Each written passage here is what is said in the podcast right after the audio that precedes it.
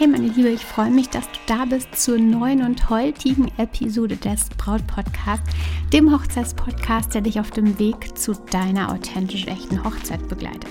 Denn deine Hochzeit gehört dir. Ich bin Stefanie Allesroth, Autorin des Brautguide und Moderatorin des Braut Podcast und ich unterstütze dich dabei, deine Hochzeit so zu planen, dass du sie schon während der Planungszeit so richtig genießen kannst und du so richtig glücklich bist und deine Hochzeit selbst mit Glück im Herzen und mit dem Lächeln auf den Lippen feiern kannst. An der Bushaltestelle oder im Meetingraum, auf den Chef bei der Besichtigung der Hochzeitslocation oder auf die Mail vom Caterer. Unser Leben ist voll von kurzen und längeren Wartezeiten und Warten empfinden wir als richtig unangenehm. Und je nachdem schnappen wir uns heute dann in bestimmten Situationen unser Handy, damit wir etwas zu tun haben. Warten macht uns irgendwie wahnsinnig. Und in der Hochzeitsplanung hast du ziemlich häufig mit Warten zu kämpfen. Aber warum stört es uns so? Und kannst du etwas tun, damit es schneller geht, beziehungsweise damit es dir weniger unangenehm ist? Ich bin sicher, dies ist ein extrem spannendes Thema, auf das ich heute auch richtig Lust habe. Du auch? Dann lass uns reinstarten.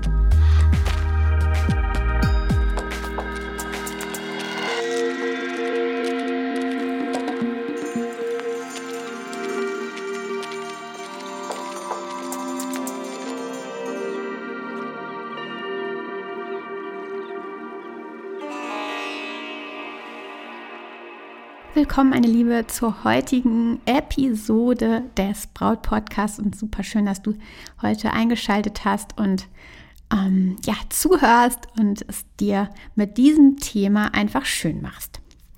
Letzte Woche erwischte ich mich selbst bei etwas und zwar saß ich mit einer Freundin im Café und wir saßen draußen, während sie dann nach drinnen ging, um sich die Kuchen anzuschauen. Es war richtig viel los und also auch innen drin, dass die Leute sich ähm, ja die Kuchen anschauten oder auch allgemein da ein bisschen drubelig da drin. Ähm, und da dauert es etwas, bis sie einfach zur Theke kam und da einen Blick auf, auf die Auslage werfen konnte. Also habe ich gewartet. Und in dieser Wartezeit nahm ich ganz versunken mein Handy in die Hand. Und eigentlich versuche ich das immer zu vermeiden, aber es passiert dann irgendwie doch wieder. Und zwar, ich nahm das Handy in die, in die Hand und es war einfach eine völlig sinnlose Aktion. Ich wollte einfach gar nichts Bestimmtes tun. Ich wollte wohl nur einfach nicht so wartend da sitzen. Warten ist für uns einfach oftmals unangenehm. Wir bewerten Warten irgendwie als negativ. Obwohl Warten doch einfach irgendwie, irgendwie eine Pause sein könnte. Also Warten ist negativ, aber eigentlich sind es doch kleine Pausen. Eine Pause, die uns für einen Moment herunterbringen könnte. Wir könnten es doch als Geschenk sehen, als Geschenk nehmen, mal ein paar Knoten langsamer laufen zu dürfen. Aber wir bewerten es als negativ. Es gibt ja zum einen das Warten wie bei mir im Café oder wie an einer Ampel, kurzfristig beim Arzt, an der Kasse im Supermarkt oder aber das Warten auf die Antwort eines Hochzeitsdienstleisters, vielleicht über Stunden oder Tage hinweg. Warum ist uns Warten so unangenehm? Warum mögen wir das einfach nicht? Warum versuchen wir vor allem während kleinen Wartezeiten immer Ablenkung zu finden oder trotzdem irgendwas zu tun? Oder warum lassen uns längere Wartezeiten so extrem hibbelig werden? Warum bleiben wir nicht einfach entspannt? Warum stresst uns das? Zum einen ist es so, dass es sich für uns so anfühlt, als täten wir nichts. Zum Beispiel während meiner Wartezeit im Café oder eben an der Supermarktkasse. Und das geht doch einfach nicht. Ich kann doch nicht einfach nichts tun. Das geht doch nicht. Ich muss doch etwas tun. In der heutigen Gesellschaft sind wir ja von diesem Glaubenssatz äh, total getrieben. Wir denken, wenn wir uns eine Pause gönnen, wenn wir eine Pause ein, ein, einlegen, dann ähm, verlieren wir einfach wertvolle Seemeilen. Wir werden abgehängt oder verpassen etwas. Also nehmen wir uns dann lieber das Handy und scrollen wahllos durch Instagram. Auch wenn wir damit auch nicht wirklich etwas tun, aber es fühlt sich irgendwie doch produktiver für uns an. So als würden wir etwas tun. Wir, wir sitzen da nicht einfach eben nur rum. In unserer Zeit ist Geldgesellschaft irgendwie auch verständlich, finde ich. Und doch beim Nachdenken, ja, für mich irgendwie auch sehr, sehr schmerzlich.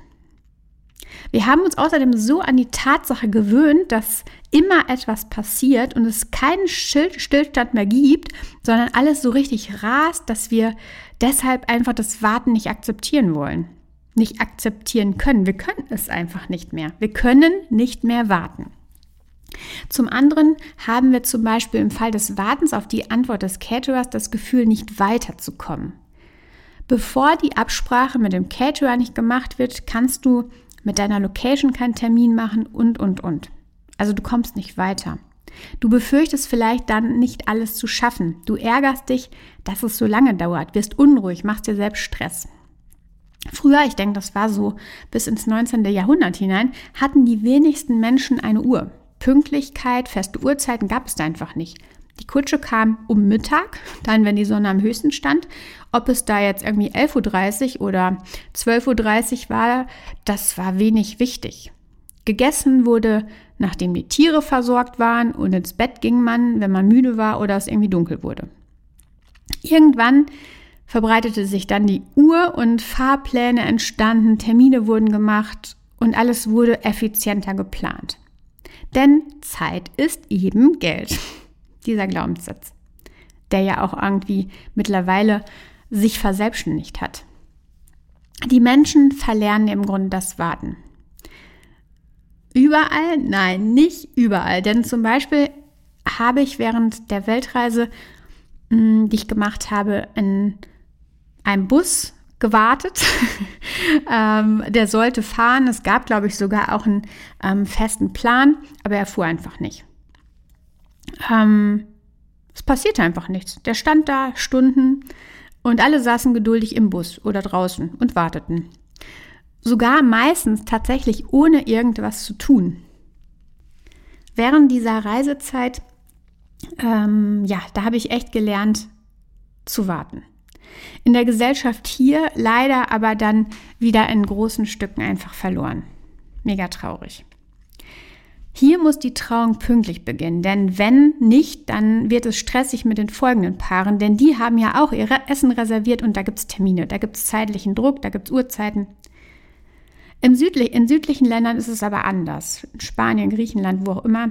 Oder in Indien, da gibt es auch an Bushaltestellen oftmals die Möglichkeit, sich hinzulegen. Das machen da auch sehr, sehr viele. Wenn der Bus nicht kommt, dann kommt er eben nicht. Dann kann man ja auch so lange einfach schlafen, bis er kommt. Und das ist auch völlig okay für alle. Dann warten sie halt auch mal vielleicht einen Tag lang. Bei uns hier ist es total undenkbar. Und hier ist es schon so, dass der Käufer bei eBay Kleinanzeigen irgendwie erwartet von mir, dass ich das Paket direkt losschicke, weil seine Pakete von Amazon ja auch am nächsten Tag drin äh, dann da sind. Er kann einfach nicht warten. Aber ist es nicht einfach auch okay, dass wir eben so sind, dass wir warten einfach blöd finden, dass ja, ist einfach so für uns, dass wir es verlernt haben, ist es nicht okay. Jetzt während deiner Hochzeitsplanung vor allem ist Wartezeit deine Pausenzeit. Deine Aufgabenliste ist lang, definitiv ganz bestimmt. Und du machst dir Druck, das alles zu schaffen, das alles schaffen zu müssen. Und vielleicht ist gerade jetzt jede Wartezeit ein Geschenk. Sieh's doch mal so. Du wirst mit Wartezeiten förmlich gezwungen, Tempo rauszunehmen.